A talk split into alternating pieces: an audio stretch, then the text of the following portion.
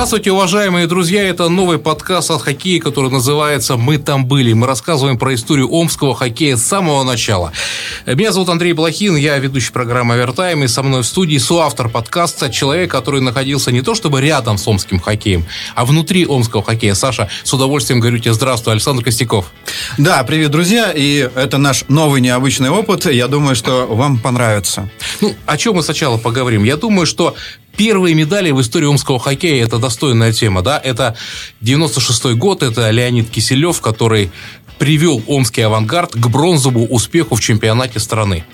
Слушай, а давай перед тем, э, как рассказать про этот э, большой успех и про великого человека Леонида Георгиевича Киселева, давай расскажем э, ну, о том, на... что было. Да, да, да, я предлагаю совершить такое путешествие на 10 лет назад. То есть Киселев выиграл медали в 96 году. Что было в сомским хоккеем в середине 80-х? Вот представь. Хоккея с шайбой в Омске просто нет, как такового нет. То есть о нем не говорят, о нем не пишут, его не существует в природе. Команда болтается где-то во второй лиге. Команда называлась тогда, да, уже тогда называлась «Авангард». Но тогда первые как бы места рейтингов занимали футбол, команда «Иртыш», э, хоккей с мячом, команда «Юность». А на хоккей с шайбой, знаешь, тогда была борьба с алкоголизмом и пьянством. Э, Горбачев ее вел. И вот единственное место, где можно было легально в 85 году, 86-м э, пить алкоголь, это был стадион «Динамо», где играла команда «Авангард». И туда собирались такие ханурики, человек 50-70, может быть. И они легально доставали Э, бутылки э, с огоречительным и выпивали. Милиция смотрела на это сквозь пальцы. Тогда даже говорили, что Омске есть два хоккея. Хоккей с мячом – это команда юность, и хоккей с пузырем. Это то, что происходило вот на стадионе «Динамо». Причем даже в отдельные моменты, то есть никто не трогал этих людей, но когда команда «Авангард» проигрывала, в перерыве на лед летели бутылки. И тогда уже милиция вмешивалась. Вот такой был хоккей. И вот тут появляется человек чистолюбивый, который сказал, да в конце концов, это вид спорта, который первый в мире вообще. Надо сделать здесь команду, которая будет рвать всех на свете. И это был как раз Леонид Киселев.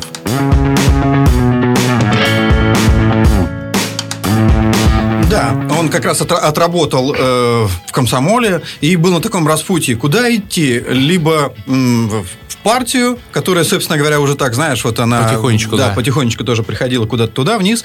Вот, либо дальше в спорт. И он выбрал спорт, потому что все-таки ближе было ему это направление. Вот, и, опять же, он мог прошибать там стены, что доказал опыт... Слушай, у него энергетика мощнейшая да, была. Да, да, он помнишь? мог любого расположить к себе очень легко. Ты Улыбка... с ним поговоришь 15 да, минут, и ты уже да. солдат Киселева, ты уже идешь куда-нибудь да. там. Что сделать, Леонид Игоревич, расскажите, да, что да. сделать? Дайте задание. Вот, в Иртыше он э, поработал работал и помог, команды. Да, помог Иртышу пробиться э, в первую лигу. Поверьте, во времена СССР это было большое достижение для города Омска. Так это, по-моему, вообще, я не знаю, там не, такая цель недостижимая. Вот. А, и потом э, он решил э, отправиться в Москву на обучение. ВШТ. ВШТ, да. Высшая школа тренерского мастерства. Там, значит, уже познакомился со всеми. А там он э, получил азы своей профессии вот, и вернулся в город Омск. В Омске э, авангард под управлением Александра Тычкина э, тренера, который ругался со всеми, там он испортил со всеми отношения с игроками и с какими-то там, значит, э, как бы спонсорами, там, да, с кураторами, там, с заводами. И главная команда занимала, конечно, 10-12 места. Слушай, ну от, от него никак не могли избавиться. Вот. Но Киселев посмотрел, что место занято, и отправился в Барнаул, где э, с мотором достиг каких-то высот. Вот. И когда уже в Омске функционеры поняли, что Тычкина здесь совсем держать уже нет э, смысла, вот, они нашли Киселева, предложили ему возвращение. Да. И давай мы тут поставим временную точку. Первый такой, не знаю, первый пункт. Э, приглашение Киселева э, в Омский авангард – это лето 1987 года. Команда в развале, команду никто не верит, все ставят на футбол или на хоккей с мячом. И тут появляется Киселев, который говорит, я вам дам сейчас результат. И все просто удивились. И с чего он начал? Команда была анархическая тогда. То есть э, там были звезды, первое звено, Голубятников, Граф, Горбунов, который делал результат. Лучший снайпер команды Голубятников сказал, что Косеров ему сказал, надо тебе немножко подкачаться, ты худенький, давай под штангу залезай. Говорит, какая штанга? Я всю жизнь тут играл в хоккей, не занимался никакими физическими упражнениями, нормально. Иди отсюда. Киселев его выгнал. То есть он, он, это, это его первое решение, он выгоняет Голубятникова из команды. Лучшего снайпера. Да-да-да, это это вот. было просто э, для всех тогда. Э, я просто разговаривал с людьми, которые были внутри. Это э, выгнать авторитета, для всех это был какой-то дикий шок. Ну. Такого не было. И он тогда возвращает в первый же сезон, он, говорю, он был действительно пробивной, пробивал стены, он создает первую супертройку в истории современного омского хоккея. Это Жилинский, Елаков, Поляков. Елакова он выдернул из Петропавловска, это омский игрок, но тут он не подошел, Тычкин он не подошел, играл в Петропавловске. Он возвращает Жилинского, который топовый правый крайний нападающий, и берет из Устинки Полякова. Добавляли двух защитников, Гурова Архипова, еще вернули Володю Еловикова из Киева. И вот, по сути дела, э, уровень э, хорошего хоккея выдерживали только вот эти шесть человек. Остальные так, они потом пропали, про них никто не вспоминал. И команда, как давай рвать с первых матчей. Он просто собрал этих ребят, окрылил их, и команда погнала, сама погнала вперед. Причем, вот очень интересный момент. Уже тогда был СКК «Иртыш». Его уже, он уже действовал. Первый матч был 4 февраля 1987 года, еще до, до, до Киселева. Вот. Но к хоккею до того все относились спустя рукава и так небрежно, что э, был такой момент, уже, уже «Авангард» идет на первом месте, а на втором месте идет команда «Луч» из Екатеринбурга. И тогда были спаренные игры, то есть два, два матча играли здесь, два на выезде, два здесь, два на выезде. И вот в начале января команда лучше приезжает сюда в Омск играть матчи. А директор СКК Высоцкий говорит, ребята, извините, у меня тут забиты концерты, то ли Пугачевой, то, то ли Ротару. Какой нафиг хоккей? Я больше соберу с этих концертов. Идите играйте на стадион «Динамо». И это были последние матчи в истории, которые провел «Авангард» на открытом стадионе «Динамо». Телетрансляция была, Михаил Мандель комментировал, а наши выиграли, но после этого Киселев зарекся. Он пошел наверх, пошел к профсоюзам, пошел к руководителям города области и добился того, что больше никто команду «Авангард» на улицу не выгонял. Дальше они играли только в СКК. Да, и вот эти следующие два э, спаренных матча... Э, с лучом. С лучом, да. Как раз были моими, моими первыми матчами, когда я вот увидел «Авангард» вживую. И там увидел тогда... Юхина, по-моему, да? Да. И, слушайте, ну, э, за несколько километров стояли люди, которые просили лишний билет. И мне удалось купить э, билет только за воротами. Ну, Сань, ну, представь, то есть полгода назад ходит 50 хануриков, да. хоккей с пузырем, проходит полгода, и уже в СКК тогда было 5 тысяч, да? Не 5200, 5, 5 тысяч. Да, уже тогда, уже начинаются очереди. Вот, и тут я увидел Вьюхина. Парень не просто играл, он вился, он пластался. И я подумал, блин, вот нам бы вот этого, и вот нам бы его. Вот, твои желания сбываются. Я пару слов про Вьюхина вот. вставлю. Знаешь, как я с ним познакомился? Ну, да. я уже, мы, я уже веду программу Вертаем, там все, я весь такой в пафосе, ведущий, популярный, да, сижу на трибуне. Ко мне посаживается молодой человек, говорит, здравствуйте, вы Блохин с Вертайма, да? Что за фигню вы несете? Я просто знаю Саню как бы очень хорошо. Он же такой эмоциональный. Причем, знаешь, там после матча там он говорил там, ну все, что вы там, значит, их там не рубили, они меня там толкали, а там я там кое-как играл, там, значит, я там, значит, Потом он так э, остывал и говорил, нет, вы что, мы же тут играем за один хлеб, там, да вы что, нет, это, это, а, это, все а, не наши методы. Да, да, причем к нему с такой все, всем обожанием, и его слабости тоже принимали. Был так называемый кабинет в Юхина в СКК, или офис Юхина, там, где он курил. Он очень да, много да, курил, да. Он мне всегда подходил, Сань, пойдем покурим, там, я вообще никогда в жизни не курил, там, да. А, ему надо было выговориться, да. Да, и вот мы стояли, и мне просто в его плотной речи мне не было места, я там не мог ставиться даже. Саня там что-то говорил, курил, там он, там, э, как, не слушая даже. Да, он, установку сказать. делал какую-то себе на игру, там он разбирал их слабые места соперника, там он говорил, нужно, что вот так, вот так, бросать будет вот туда, вот туда. Мы говорили еще о чем-то, еще о чем-то, и он уходил. Все.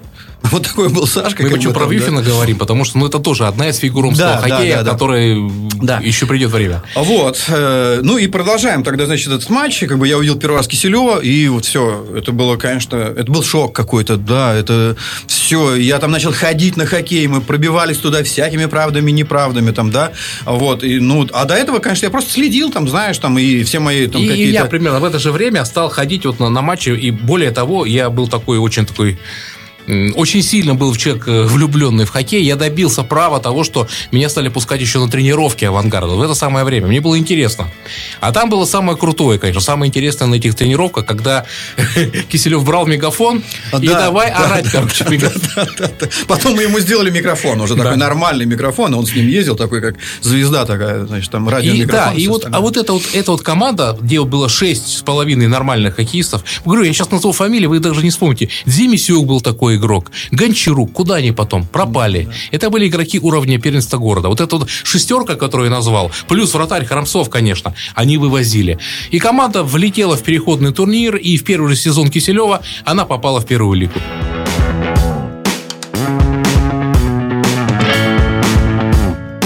И вот тут начался хоккейный бум в Омске, настоящий. Да, да. И там, знаешь, вот как раз где-то в этот период, наверное, где-то конец 80-х, э, 89-й год, наверное, да, там вот у них там начались такие вот, знаешь, там вот такие... Э, хоккейные качели вот эти, знаешь, там то деньги были, то денег не было, там, да, и вокруг, вокруг Киселева, знаешь, ходили какие-то э, постоянно легенды. Однажды э, весь город взбаламутился тем, что Киселев попал в э, аварию. Он реально попал в аварию, там ехали они куда-то там на дачу своей женой, и, в общем-то, она там как пострадала, а он вроде бы как отделался легким там ушибами, да, но это было потрясение для всех болельщиков. Но он стал звездой вообще. Он, да, масштаба. это звезда. И, Саня, вот о чем надо э, упомянуть? Мы с тобой говорили про Тычкина, да? Да, Тычкин, который а ушел, Тычкин да. ушел, и, и ушел Тычкин в решил, решил отомстить омскому хоккею он периодически и авангарду. Делал, да. И вот, вот только собрал Киселев команду, вот эту суперкоманду, Жилинский, Елаков, Поляков, Тычкин уходит в Ладу, и он забирает с собой ведущих игроков. И вот с этого момента началось такое первое, не знаю, у нас появился первый такой соперник-враг на всю жизнь. Это Тольяттинская «Лада». Да, нужно сказать, что помимо вот этой тройки ушел ведь еще и э, харизматичный Николай Мариненко. Да. Вот этот, э, этот человек, конечно, он был как бы таким, я не знаю, для Омска символом, что ли, вот этот огромный, огромный э, двухметровый гигантище с такими ручищами, да, вот, э, и такая у него была такая как-то э, кликуха, или как это сказать? Такая... Рамазан его зовут. Рамазан, да, Рамазан, потому что у него такой, знаешь, был такой татарского вида, такой вот нос, такие глаза, черные волосы, э, вот. И э, любимец э, омских болельщиков Николай Мариненко оказался в Тольятти. Вот это да, вот причем, тройка и, и да, Коля. Дорогие друзья, просто прошу понять и как бы представить, да, насколько вырос в прямом переносном смысле хоккей. Вот тогда Коля Мариненко оказался скалой, то есть громадным каким-то сверхчеловеком, Халком. Он возвышался над всеми. Это был самый крупный игрок в российском хоккее. А его рост всего-навсего был метр восемьдесят восемь. Сейчас у Ильи Михеева метр восемьдесят восемь. Представляете? А тогда он считался, как, считался таким громадным просто. Коля никогда не умел кататься на коньках хорошо, но за счет своего броска, за счет головы, ему доставляли шайбу, он щелкал, забивал, и все было хорошо. И вот да, в самом деле, то есть команда построена Киселевым, тут берут просто сердцевину этого построения и забирают в Тольятти. Но этим дело не ограничилось. Киселев э, создал еще одну перспективную тройку Берников, Нестеров, Жеребцов, защитники Панов, и кто там еще был один, не помню уже сейчас. И Тычкин и этих забирает игроков себе в Тольятти, представляете? Да, а слушай, ну это все понятно, там миграция тогда началась, там Тольятти это родина автомобилестроения. Там деньги были. Да, да. там деньги были. Там конечно, девятки давали за победу. Да, да, да, да. Вот, и э, помнишь этот матч, когда приехали все эти ребята да, да, да, да, да, да, в Омск? Это, билетов не достать было, но там как-то там человек, тысяч, э, ну, наверное, человек около 7 тысяч забилось. Там вообще там сидели в проходах, во всех, во всех да. да, вот.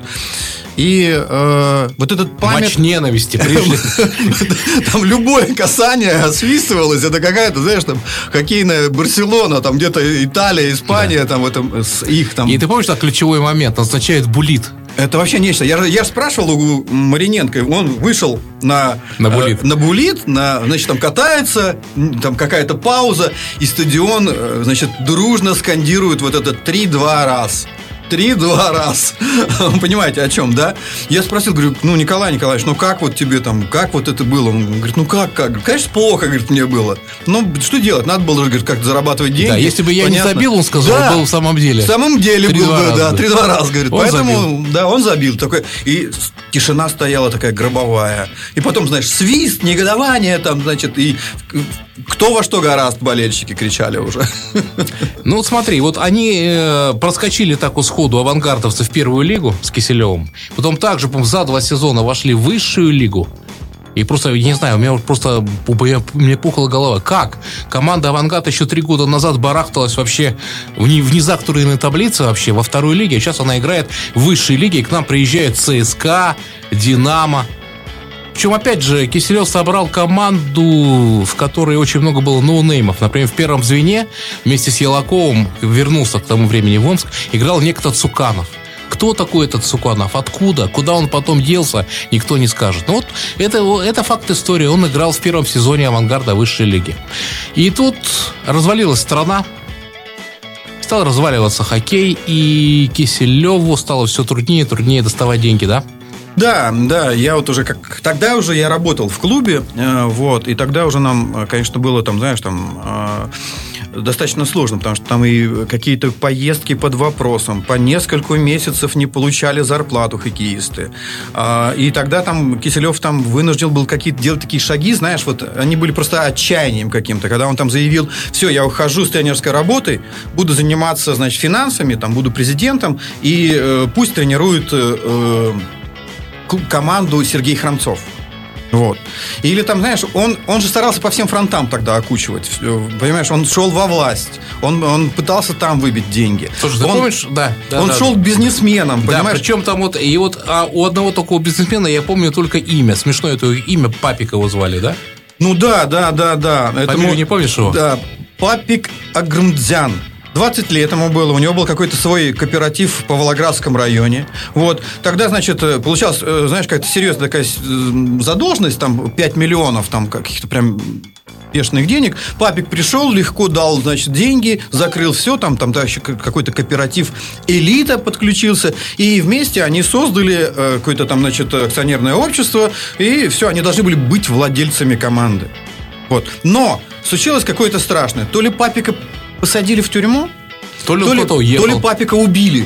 Но нам потом сказали, все, папика нет. О нем не говорите, я тоже помню. Да, о нем не говорите, все, его, его нет, все. Это был, конечно, тоже интересный момент, интересное время, как бы, да, и... А ты помнишь, да, семейные ужины устраивались? Слушай, но я хочу сказать, вот, знаешь, э, Киселев откуда-то знал, что вот там вот за границей это практикуют.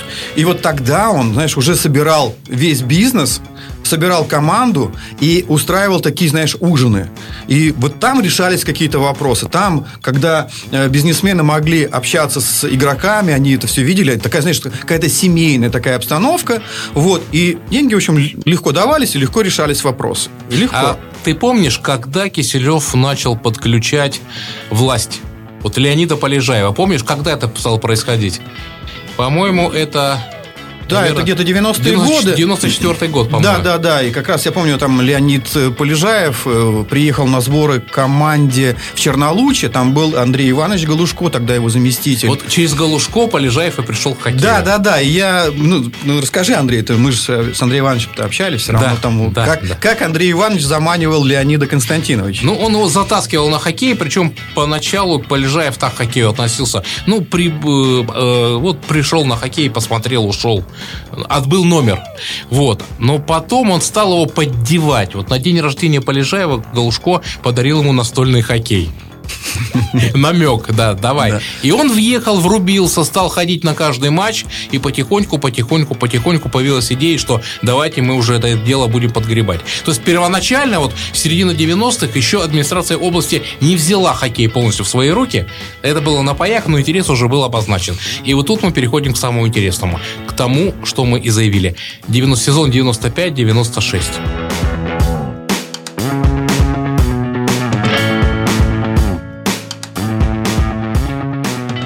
Это же был потрясающий сезон, Саш, ты помнишь? Да. Ну, это первый сезон программы Овертайм, такой полноценный. Ну, не будем об этом.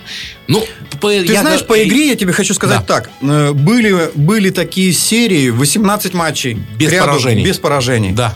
А, команда очень сильная по составу, по вот духу, вот. И, и Мариненко, это вот самое интересное, вернули да. из тюрьмы. Да, да, да, да, да. А к этому времени, значит, э, Николай Мариненко, будучи уже такой звездой вот э, провинции, значит, где-то уже потерялся и попал в какую-то жуткую историю, сомнительную. В общем, дали ему какой-то срок. Вполне это могла быть провокация. Он был, он был тогда в Столетинской ладе. Да. И прямо из Столетинской лады его как бы закрывают. Он отбывал срок у нас здесь, в Омске. Работал бригадиром там на каком-то производстве. Отсюда его прозвище позднее Коля Бригадир. Вот. Да. И Киселев сделал все для того, чтобы, во-первых, его освободили. По-моему, досрочно. Не, ну вышел. там знаешь как, там получалось так, что он э, привозил вечерами его Из э, тюрьмы. из тюрьмы В на СКК, и тренировки, он да, катался. и он катался. И мы так просто смотрели, собирались, и Коля вот, значит, накручивал, накручивал. И я тогда подходил, говорю, Леонид, ну когда там Коля-то, когда Коля, мы же знаем там, да, вот. Ну, он говорит, ну подожди, он очень тяжелый, он вообще никакой. И Коля там а занимался Коле ин- тогда индивидуально. 33 года было. Да, в общем-то, и возраст такой приличный. Согласись. И он э, сыграл роль, он, по-моему, был первый или второй снайпер команды Да. по итогам этого сезона. И вот команда поперла, да, 18 матчей подряд, и э, понятно стало в каком-то этапе даже до холодка в груди, что мы можем зацепить медали. Такое никто не мог представить. Омский авангард в высшей лиге, тогда это называлось МХЛ, Межнациональная хоккейная лига, может зацепить какие-то медали. И наш главный конкурент был Салават Юлаев из Уфы. И вот весна 96 года мы отстаем от Салавата Юлаева на 2 очка. И очный матч в Омске 4 марта, как сейчас помню, билеты просто продавались по спекулятивной, завышенной в 3-4 раза цене. Очередь буквально там, не знаю, заполняла собой змейкой все пространство получения перед СКК Блинова. И матч-то как складывался драматично. Команда начинает проигрывать. Киселев психует. Ты помнишь, Саша? Да, он ушел в раздевалку. Психует уходит в раздевалку. Они уже сравняли счет, ребята, там, да, и, значит, э, потом, по-моему, Берников сказал, говорит, мы вернули его из раздевалки, вот, и э, забили победную шайбу, там, 2-1, вот. И все, сравнялись. Ну, всем кажется, по личным встречам мы все в шоколаде. Ну, у нас там такая была еще, знаешь, там, трудная поездка в Да, да, да. Магнитогорск. Да, там самое Вот. интересное, да, А, да. Ну, подожди, я еще, знаешь, что скажу? А, Я вспомнил о том, что а, как раз там, там же, знаешь, в этот период э, дефицита тотального, да, и какая-то местная охранная фирма, там, бандитская, а, значит, сказала, что лучшему бомбардиру э, мы э, вручаем приз, там, восьмерку. И тут включился Николай Мариненко. Он забрасывал шайбу из любых положений, из любо- любой там точки все летело, там его популярность зашкаливала. И вместо там, знаешь, там э, Рамазана, бригадира, Коля Гол. появилась э, такая вот эта кличка Коля Гол, как- вот это последнее там, да.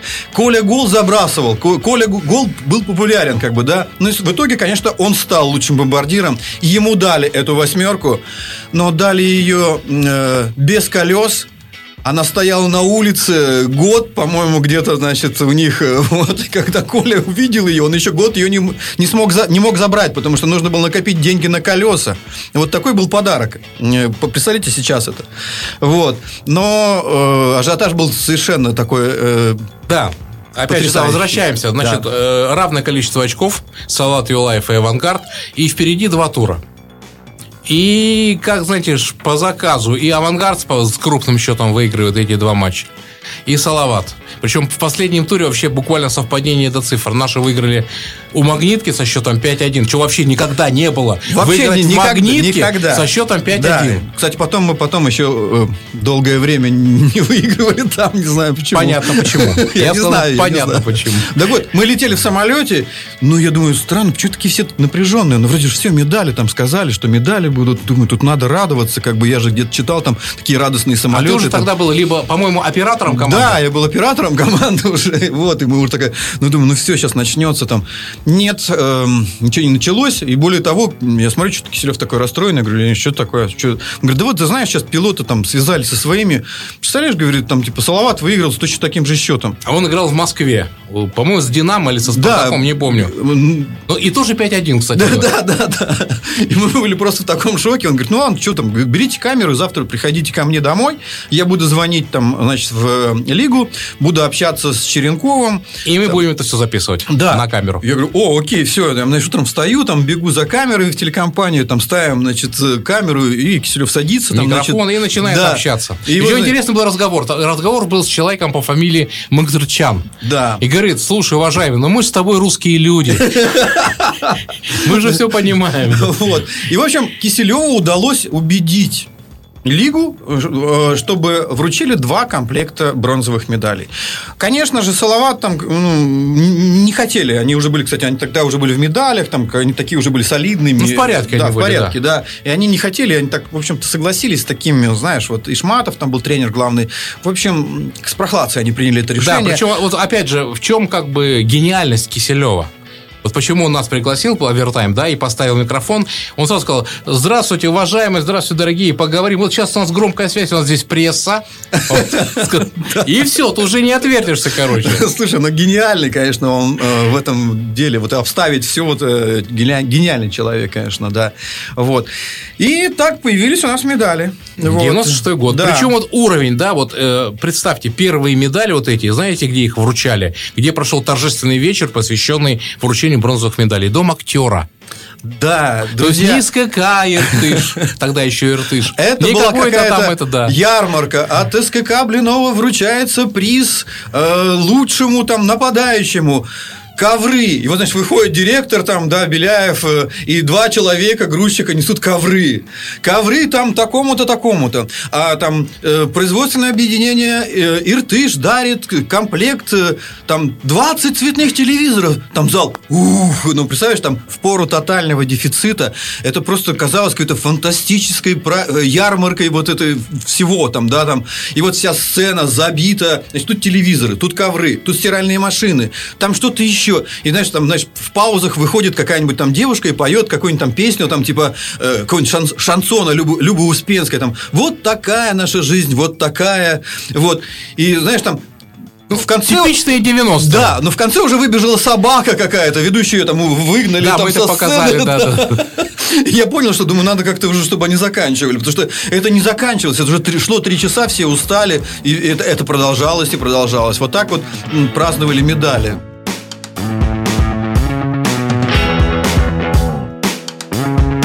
Это был пик Леонида Киселева как тренера. Дальше, к сожалению, у него пошло на спад. Потому что, ну, скажем откровенно, он был гениальный организатор, выдающийся просто пропагандист хоккея, но с точки зрения тренерского мастерства он, наверное, уступал. Вот он как Постников, да, вот эти две глыбы, которые в двух городах, Магнитогорск и Омск, создали хоккей, а дальше нужно было отдавать хоккей в чьи-то руки. И вот дальше случилась не очень красивая история. Это вот 98 год, когда команда «Авангард» повалилась по всем фронтам, в чемпионате дело не шло, потом они проиграли этап э, континентального кубка, «Авангард» впервые вышел вот на такой уровень, играли на европейском да, уровне. Да, и тогда мы прилетели из Магнитогорска в самолете, и да, вот, мне проходил тоже этап. как раз разговаривали, и он мне говорит, слушай, говорит, ну все, я, э, я ухожу, я буду президентом, и я, говорит, рекомендовал Голубовича, Голубовича вот, и вроде как это все и рассматривается. Все думали, вот, вот да, обалденно, то есть все там, его да. должность это президент, все. Конечно, это был бы классно, красиво, здорово. Да. Голубович, и Голубович был не против. Да. Но тут вмешался Андрей Иванович Галушко, которому нужен был свой человек, и этим своим человеком оказался Анатолий Бардин. И вот никто не знает, откуда взялся Бардин, судья, который только-только завершил карьеру, да, и как он вот влез в это дело. Но Киселева как-то очень быстро и технично отодвинули.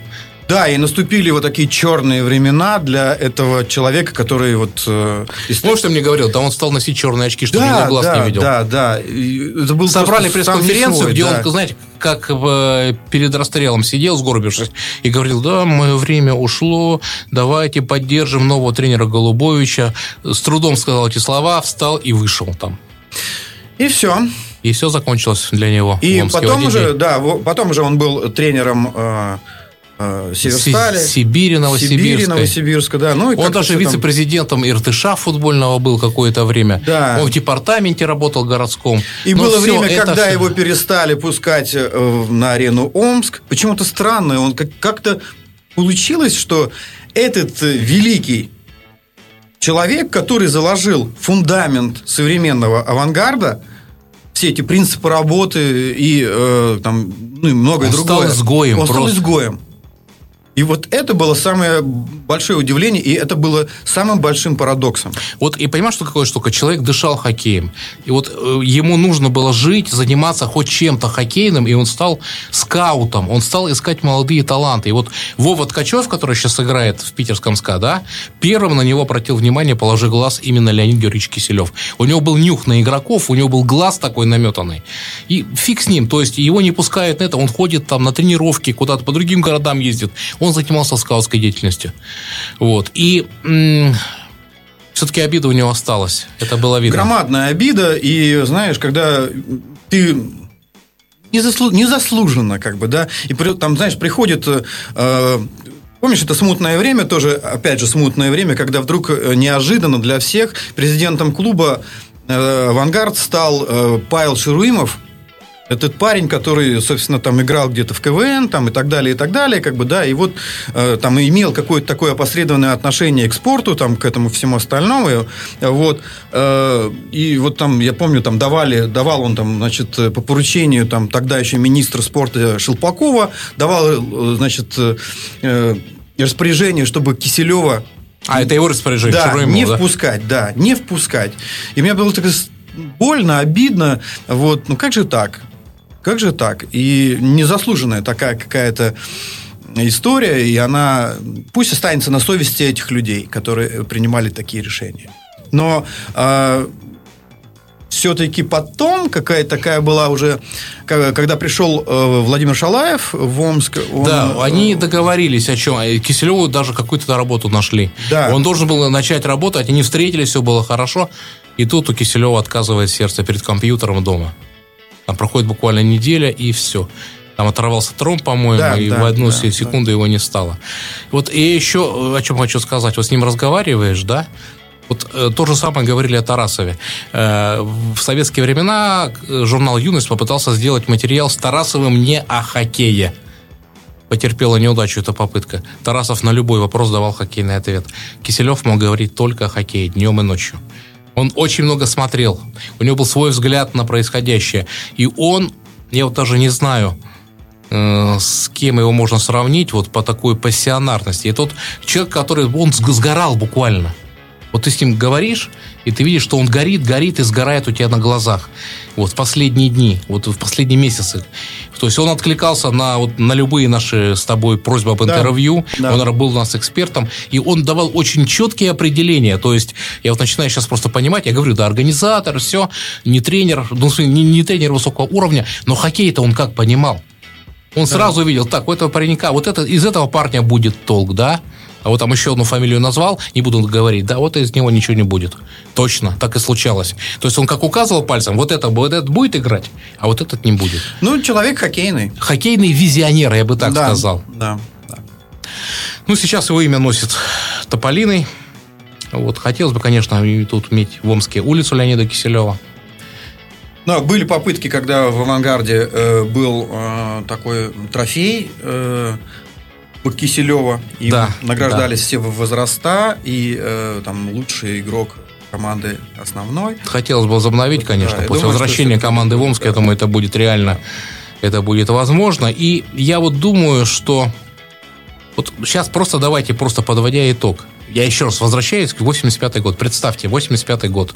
Пустые трибуны, алкоголики смотрят хоккей, проходит какие-то полгода, полный дворец, полный СКК, проходит 5 лет.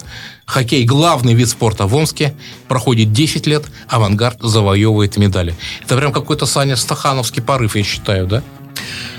Ну, тут уже, знаешь, это не просто порыв, это рывок. Вот. И э, я вот скажи, вот ты с ним работал буквально бок о бок, ты был его, скажем, ну, доверенным лицом, да, да оператором, да. Вот, ну, понятно, я его видел по ту, по ту сторону камеры, я журналист, он как бы э, функционер, тогда еще Вертайм не летал с, с авангардом, да. А ты летал рядом с ним, каким он был вообще? В самолете, э, на тренировке? Ну, я еще раз говорю, что это достаточно простой, доступный человек. Вот. Он мог любую вещь объяснить э, очень просто игрокам. Вот. И э, быстро загорался, быстро отходил. Вот, он, он у него зла не держал, да? Да, не было таких, знаешь, долгих затяжных обид. Вот. И, и если уж были конфликты там с игроками, то они разрешались такие, знаешь, ну все. Либо радикально, либо нормально. Наверное.